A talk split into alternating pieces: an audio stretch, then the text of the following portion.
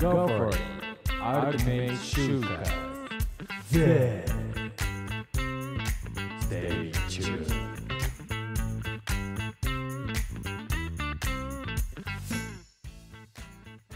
入社の決め手を作るリクライブの編集長二宮翔平です。求人サイトや説明会ではわからない会社のリアルを届ける採用コンテンツ企画を年間300本以上考え採用動画を制作検証しているリクライブが全ての就活生にお届けする目指せアルティメット就活 Z リクライブ編集長の二宮です。はい、就活ラジオののりかわです。いつものように北海道帯広のリクライブスタジオと長野スタジオからお届けしております。この番組は仕事を楽しむ人たちをゲストに迎え、リクライブ二宮と就活ラジオのりかわが就活生がまだ知らない就活の先にある究極の生き方についてトークしていくという番組でございます。りかわさん、8月も終わりますね。あやもう本当にもう末日じゃないですか、今日。いや8月末はい。ねえ、えーっと、8月、もう9月に明日からなり、そうです。もう夏も終わりです。いよいよ。夏終わりますね。夏も終わります北海道ね。寒いんすよ、ちょっと。今日この格好寒いんすよね。ああ、なるほど。いや、長野も寒いですよ。な、うんなんかもう秋が始まっちゃいましたね。そうそう、お盆が終わったら急になんか秋風吹いてきましたみたいな感じになってきましたね。ねえ、はいまあ皆さんちょっとコロナもまだまだね、あのうん流行っておりますし、こですねう。夏から秋にかけての、ね、体調管理もはい。しっかりとお願いいたします。ぜひぜひ。はい。ということで、じゃあ、いきますか。はい。はい。ゲストの Z さんが真ん中に今日もいらっしゃいます。えー、2つのコーナーは天の声としてご参加いただいております。よろしくお願いいたします。よろしくお願いします。お願はいいします。よろしくお願いしますえーでは、早速、まず一つ目のコーナー、就活ニュース RZ。えー最近気になる就活系のニュースをピックアップしてお話しいただきます。成川さん、お願いします。はい。えーと、ではでは今日のニュースはこちらです。えーマイナビニュースさんからですね、えー毎日出社したいと思っている人が約2割、24卒就活生の387人の勤務に対する本音を調査という記事をご紹介します。えーはい学上は8月30日、就職活動における勤務スタイルに関する調査を発表した。調査は8月4日から25日、朝学ナビ2024サイト来訪者387人を対象にインターネットで行われたそうです。うんで内容はですね、えーと、まず、就職活動における勤務スタイルに対する意識を聞いたところ、意識しますと答えた人は30%、どちらかといえば意識する。35.1%、意識しないという方が12.7%というように、出社かテレワークかを意識する学生というのが6割以上という結構大きな結果になっています。うんで、また、えー回答された学生さんからは、働き方の選択肢がある企業はとても魅力的ですと、えー育児や介護など事情があるときにテレワークができる環境があるかというのは意識しているとか、えー入社後は仕事を覚えるために出社したいといったような声が上がっているみたいです。えー続いて、就職する企業で、希望する勤務スタイルを教えてくださいというふうに尋ねたところ、出社を基本とし、週に数日テレワークというのが一番多くて46.5%。で、毎日出社したいよという方は16.5%というような、そんな意見もあったそうです。で、えー最後にですね、同社は、えー人間関係を築いたり、円滑にコミュニケーションを図るために、出社して直接話す機会も大切にしたいというような意向が伺えますというふうにコメントされています。はい、という記事でした。うんなるほどね。はい。うーん。僕ははい出社したいしかないので、はいはいはい。あの、わかんないんですよ、この気持ち、本当に。あの、出社しないと仕事、会社じゃないでしょ、みたいな感はうんうんうんあって、はいはいうーん。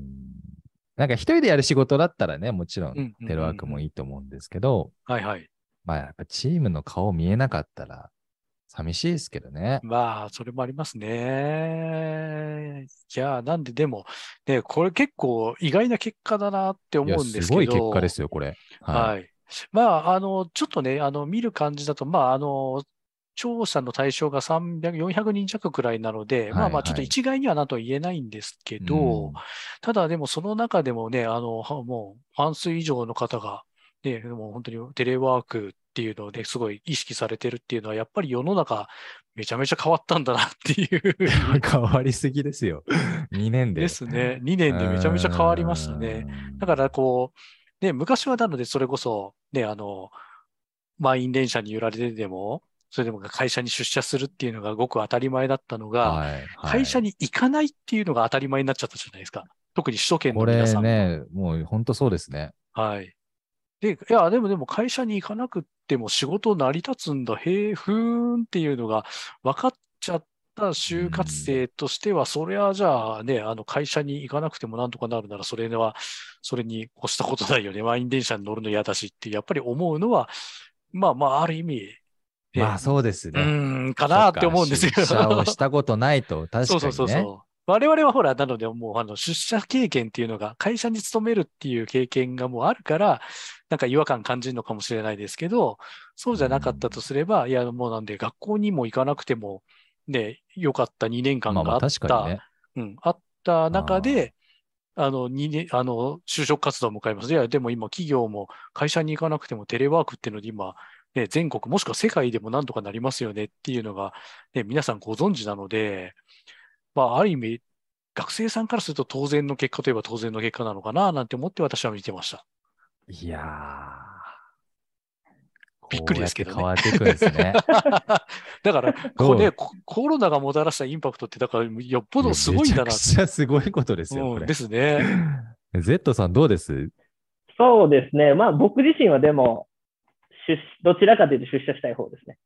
あーどちらかといえばですか？それは。いや、まあでも、毎日出社したいかに全力ではいとは答えないかもしれないですけど、あうんまあでも圧倒的に出社よりかなと思います。やっぱり難しくないですか？テレワークうん。すごい。僕は難しさの方が感じるんですよね。うんうんコミュニケーション。それこそまあ就活通生の方は、まあよくも悪くもまだそれを経験してないわけじゃないですか。うんうんうん。その難しさ、テレワークの難しさもですし、まあ、出社の良さも悪さも。うん。っていう意味では、まあその段階ではこういう意見になるのも全然納得ではありますうん。けどね。ですけどね。なんかちょっとこの、あのーニュースで、あ、そう、回答者からのこう、声っていうところで、うん。4つほど上がってましたけど、なんか育児や介護など事情があるときにテレワークができる環境があるかは意識しているっていうコメントとかうんうんあったりするんですけど、まあ今まで別にね、テレワークじゃなくても、まあなんとかしてきた部分だったりすると思うんですよね。うんうんうーん。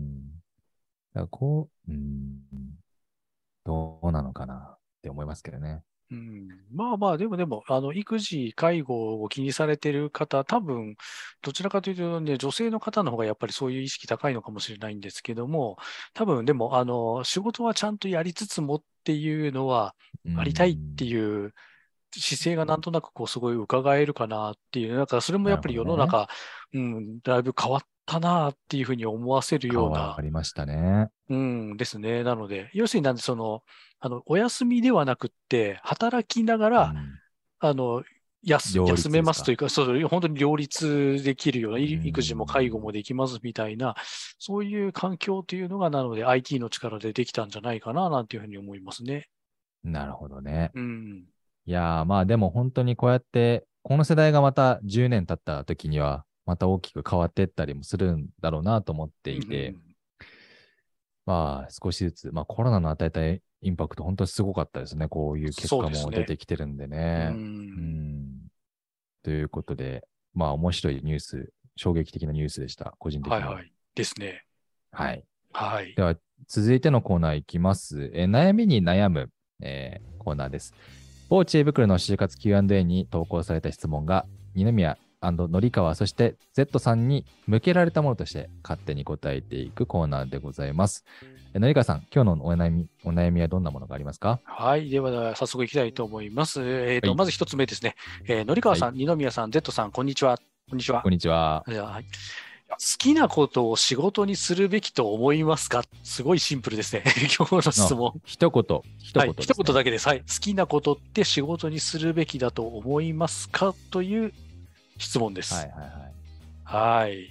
えー、これは難しいですよね。これ難しいですね質問は、はシンプルだけどすっごい難しい。これ、めちゃめちゃ深いですよ、これ。うん話し始めたらですよ。はい。この一言ので、一言じゃ確かに答えられない質問ですね。うん。まあ、しんじゃあいいですか？ぼ僕、じゃあ僕から言って、のりかわさん、はいはい。Z さんっていう感じで。はいはい、行きましょう。はい。えー、待ってね。えー、僕は、えー、まあいいや、結論から言うと、ノーなんですけど、はいはいはい。なんですけど、仕事をしてると、えー、多分その仕事を好きになったりしていくと思うんですよね。はい僕は逆に好きなことを仕事にしようと思ってなくて、まあ、こういう仕事をしたいなっていう、うんうんし仕事目線というか、うんうんこういう仕事、なんて言うんだろうな。例えば好きなことって、じゃあゲームをし好きだとか、うんうんえー何々が好きだってあると思うんですけど、僕全然違うところで、こういう仕事してみたいっていうところからスタートしてて、今すごうんうくやりがいを感じてて幸せなので、はいはいはい。仕事ベースを好きにするっていう方が、僕は、なんか僕の意見ですね。うんうんうんうんはい。じゃあ、のりかわさん、どうぞ。はい、これね、イエスともノーとも言えないんですけど、あの好きなことが仕事になっているっていうのは、多分ものすごい原動力になるので、それはすある意味、すごい理想の姿ではあるんですよ。なんですけどえー、と大事なのはあの、自分が好きだって思っているその仕事を通じて、あなた自身が将来どういうふうになっていきたいのかっていうのが一番ポイントだと思うんですよ。はいはいはい。うん、将来のあなたが思い描いている将来のあなた像っていうのはどんな感じですかっていう。だから、えーと、言い方を変えると、好きなことを仕事にできたんだけれども、現実が見えてしまって嫌いになってしまうっていうこともあるんですよね。ね。逆に、逆に、だからとっても大事なことっていうのは、この仕事なんか別にそんなに好きじゃないんだけどって思ってたことが、さっき二宮さんが言ったみたいに、仕事の中でこう楽しめることっていう、ここがなんかこの仕事楽しいよねって思えることが出てきて、で、それがやりがいっていうのにつながってきて、で、なおかつそこに得意とかっていうのが加わってきたら、あ、この仕事やりがいあるな、楽しいな、僕は、私はこの仕事をやっていてすごい、あの、楽しみというか、あの生きがいみたいなものを感じれるっていうのが見つかれば、それが転職じゃないかなっていうふうに思うので、ううんん。だからあの好きなことが仕事にいきなりなったら、それは幸せかもしれないけれども、現実も見えてしまうので、うん、しまうので、逆にそこがなんか、ひょっとするとギャップを感じて挫折しちゃうかもしれないなっていうのは、一応ちょっとお伝えしておこうかなと思います。なるほど、なるほど。はい。いいですね。いや、さすが言語化されてますね、いえいえ、いえいえいえ。ですじゃあもう、ぜじゃあ、その後 答えづらいかもしれないですけど。いやいやいや、ちょっと、はい、あのー好きなようにちょっと。すごい、まあ、まず前提として僕は好きなことを仕事にしてるので、現状、はいはいえっと、するべきだとは思わないですけど、でも今、すごく、まあ、僕自身も悩んでることとかが、あの僕がこの質問をして、今、紀川さんに答えていただいたみたいな感じで、ちゃんと捉えてたんですけど、なるほど、なるほど。自分自身の質問として。そうですね、まあ、でも本当にやっぱりおっしゃられたみたいに、嫌な部分というか、まあ、現実も見えますし、ううんんうんうん。そこは、まあでもそれも踏まえて、やっぱり一周回っても、僕はその今やってることが好きだなと思ってます。だからといって、これしか仕事はしたくないってわけではないですし、はいはいはい。うんいろいろ挑戦できることはしたいなとは。っていうのが基本的なスタンスではあります。なるほどね。なるほどね。確かにそうですね。なんか Z さん、ああ、ごめんなさい、ごめんなさい。あいいですよ Z さんが今やってる仕事とかは、この後の回で、えー聞けますので、はいはい。えーぜひぜひ、あの、Z さんがどういう好きなことを仕事にしてっていうのは何なのか、そうですねえー。お聞きいただきたいなと はい思いますけれども、はい。あの、岡さんはいごめんなさい、どうぞいいですか？はい。あのー多分ですね、多分この方なので、その好きなことが仕事にっていうのはとてもとてもいいことでっていうのは私も思って、私もどちらかというとそういうのをお勧めしたい派ではあるんですけど、あのーよくよくその三方よしっていう言葉あるじゃないですか。売り手よし、はい。買い手よし、世間よしっていう、あの、うん。近江商人が、あの、やってたっていう、その、要するに、あの、みんながしハッピーになれますよって。あの、うん。まあ、英語で言ったら、その、ウィンウィンが多分一番近いのかなって思うんですけど、はいはい。あの、必ずしも、その自分が売り手側、それ買い手側、で、あるいはその世の中のためになることっていうのは、確かにそれとってもいいことなんですけど、私、あの、すごく思ってるのが、それって自分の気持ちにめめちゃめちゃ正直ですか？自分のハートにもいいことですかっっていうのは、だから本当はそれも加えて4方よしが一番いいと思ってるんですよ。うん。だから、あの、好きじゃないんだけれども、売り手にとってはよくって、買い手にとってもよくって、世間のためになることっていっぱいあるじゃないですか。自分は好き。そうですね。う。ん、自分は好きじゃないんだけれども、けれどもうん、自分がやってる仕事は、自分の会社のためにもなってるし、消費者のためにもなってるし、世間のためにも、うん。社会のためにもなってますよ。でも、うん。なんか自分はものすごく疲れちゃってて、なんかもう、なんか鬱になっちゃったりとか、疲れちゃって、どうしようもなくってみたいな人は結構たくさんいらっしゃるので、それって自分のハートにもいいですかっていうのを最終的には突き詰めていくといいんじゃないかなって、人生すごく明るく楽しく、いいお仕事できるんじゃないかなっていうふうに思っているので、ぜひ4歩よし、よかったら はい。なるほどね。はい。はいはいはい。4歩よしね。いや、はいぜひこれを聞いてくださった方、あの、参考にしていただきたいなと思いますし、はい。えーこの後の回でね、実際好きを仕事にされている Z さんの話を聞けるので、はい。楽し参考みです、にしていただきたいと思っております。はい。じゃあ続いての悩み、はい。2つ目いってみましょう。はい。もう一つ行きましょうか。はい。お願いします二つ目です。はい。えーこんにちは。ということで、こんにちは。はい。こんにちは。えー就活についての質問です。履歴書で資格の欄があるんですけど、応募する仕事に全く関係ない資格を書くべきでしょうか？いや、じゃあその職種に行けよっていうふうに思われませんかね？回答よろしくお願いしますという質問です。なるほどね。はい。えー、そう。これ、じゃあ誰からいいきます？いやいいですか？僕からまた。あ、いいですよ。どうぞどうぞ。え、履歴書で資格の欄って、なんかあれですかね、なんかそういう、まあ、ファイナルシャンプランナーとか、なんかそういう、うんうんうん。そうですね。こう、自分で結構頑張って、受験してもらった資格というか、取れた資格うんうんうんだとことだと思うんですけど、まあ、英はい検3級とかじゃなくてね、うんうん。なんか、これ、面接をしたことがある立場としては、はいはい。あの資格欄に書いてあることにそんな期待をしてないっていうのは正直なところで、あの、資格を持っているからこの仕事を任せたいな、この辺で生きるかなとかってあんま考えたことは実はないですね。うんうん。なので、うん、別に何を書かれていても、あ、そうなんですかというぐらい、うんその人が何やりたいかっていう方を大事にしてるし、うんうん。書いても書かなくても影響ないし、うん、ですね、と思ってますけど、どうでしょう？んそうですね。あのーじゃあ次私行きましょうかね。えっ、と、これまあ正直、まあ私もあの面接の経験とかがあるので、何とも言えないんですけど、ケースバイケースだなと思っててですね、多うん分この質問者さんは、その資格の欄に書ける資格っていうのを複数お持ちだと思うんですね。なんかそんな感じしますね。はい。複数お持ちだと思うんですよ。で、ひょっとするとすごいいっぱい持ってるかもしれないです。なんですけど、ただ、受けようと思っている企業とは、全然その持っている資格っていうのが、まあ、マッチしないと。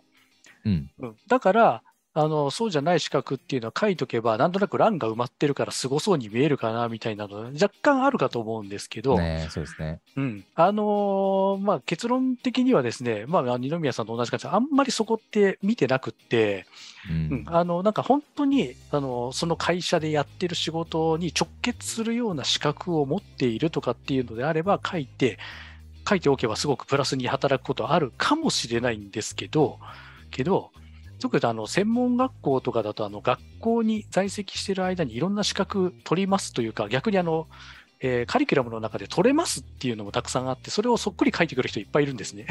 うんうんうんうん。なので、あのそれを考えると、あなんかすごい学生時代に頑張ったんだねくらいにしか見られなかったりもするので、もしくはあの資格マニアですか、あなたっていうふうに思われたりもするので、うん逆に私だったら、私だったらですけど、あの資格関係ないのも書きますよっていうのが、もしちょっと気になるのであれば、なんか飛び抜けてる資格を書いた方がいいと思います。例えば、ボイラー技師とか、ほうほうほうはいはい。学生でボイラー技師なんか持ってる人なんて、まあ、まずいないと思うんですけど、まあそういう特殊な資格とかね。そうです。うん、ってなると、あの、これはなんでそんなこと言ったかっていうと、面接の時に面接官が何これって突っ込みたくなるじゃないですか。まあそうですねう。ん、なんでボイラー技師を受けようと思ったんですか？なんでその資格を持ってるんですか？っていうきっかけは何ですか？っていうふうに話のネタになるからです。うーんうんなのでうん、自分を PR しつつなんだけれども、面接である程度突っ込みどころを面接官に提供するために、うまくつ資格の欄使ってもらったらいいんじゃないかなというふうに思いましたね。はい。はいはい。いいですね。なるほどね。Z さんどうです？そうですね、今、すごい最後に言おうとしてたことをおっしゃっていただいたんですけれども、まあ、あの、僕でも、まあ、もし書ききれないぐらいあるのであれば、まあ、嫌味にならない程度であれば別に、ままず書いても問題はないかなと思ってます。で、僕だったらやっぱりそこで関係ないのであれば、それこそ重視するのは、そのネタになる部分ですよね。で、面接とかの時に、仕事がどうっていうよりも、一人物として興味を持ってもらえて、そこからちょっとでも話が広がって、うんうんなんてな場が和んだり、こう、ね、良い印象を持ってもらえるのであれば、うんうんそうんそれのために使えるんじゃないかなとは。まあ、一つのネタとか武器っていうことですよねそう。んその資格の内容自体というよりもってことですね。そうですね。なるほど。なんかちなみにこの皆さん、なんか資格持ってらっしゃいます？いや、でも、僕も英語系ぐらいですね。なんあか特殊なのはないです。そうですね。なんか TOEIC、TOEFL だったり。ああ、はいはいはいはい。僕も全くないですよ。英英検ぐらい。まあ、そろばんとか ありますけど、しょうもないんですけどね。えー、のりかわさんありまあります？なんか。あの、どこまで行ったらいいのかなっていう気はしますけれども、あの、あの、いろいろあります。えっ、と、そうはいなんですか。はい。えっ、と、なんだろう。国家資格とかでいけば、あの、第二種衛生管理者とかですね。ああ、なはい。っていうの持ってますし、あとは、あの、えっとブライダルプランナーとかっても資格も私持ってますし、えど。ー、すごい。はい、あとは、なんだろう。まあ、あの、本当細かいところまでいけば、本当にあの、衝動なん、あの、難談とかそういうのとかもありますけど、はいはい。あなので、まあまあ、なので、そういう、まあ、細々した、あとは、あファイナンシャルプランナーも持ってますね。錆びついちゃってますけど FP ですね FP のあの個人相談業務は一応受けられるような資格とか持ってますし、みたいな、そういう感じですね。なので、なるほどうねん。まあ、必ずしもそれがなので、あの羅列して書けばいいかっていうと、必ずしも、例えばわかんないですけど、あの私があの自動車のディーラーみたいなところを受けますとかってなった時に、今並べた資格って、あの全くって言っていいほど役に立たないんですよね。うんうんうん なので、まあまあ本当お話のネタくらいに実はこういうのを資格を持っていて、この時はこういうふうな思いで、あの、この資格を取ったんですよ、みたいなお話ができる程度でいいんじゃないかななんて思いますね。うん。ああ、そっか、はいまあでも資格が本当に必要な仕事もあったりすると思うんで、そういった時にそうね、うん、頑張れるよっていうアピールというか、うん意思表明とかにもなるかもしれないですし。で、うん逆にあの、それがすごくマッチする場合もあるんですよ。例えば、私が持ってる経験でいくと、私はあの昔、冠婚葬祭の会社に勤めてたんですけど、いはいはいはいわゆるそのなんか葬儀屋さんみたいなところで行くと、その葬儀の専門学校ってあるんですよね。へでそうんーでその世の中にあるんですよ。で、その葬儀の専門学校で取れた、そのいわゆるその、えっ、と、総裁アドバイザーっていうような資格を持って入社してくるって人は、言ってみればだから新卒だけど即戦力なんですよ。まあそうですね。そうです。うんなので、それがやりたいこととやってる会社の内容と持ってる資格がぴったり当てはまった時っていうのはものすごい武器になります。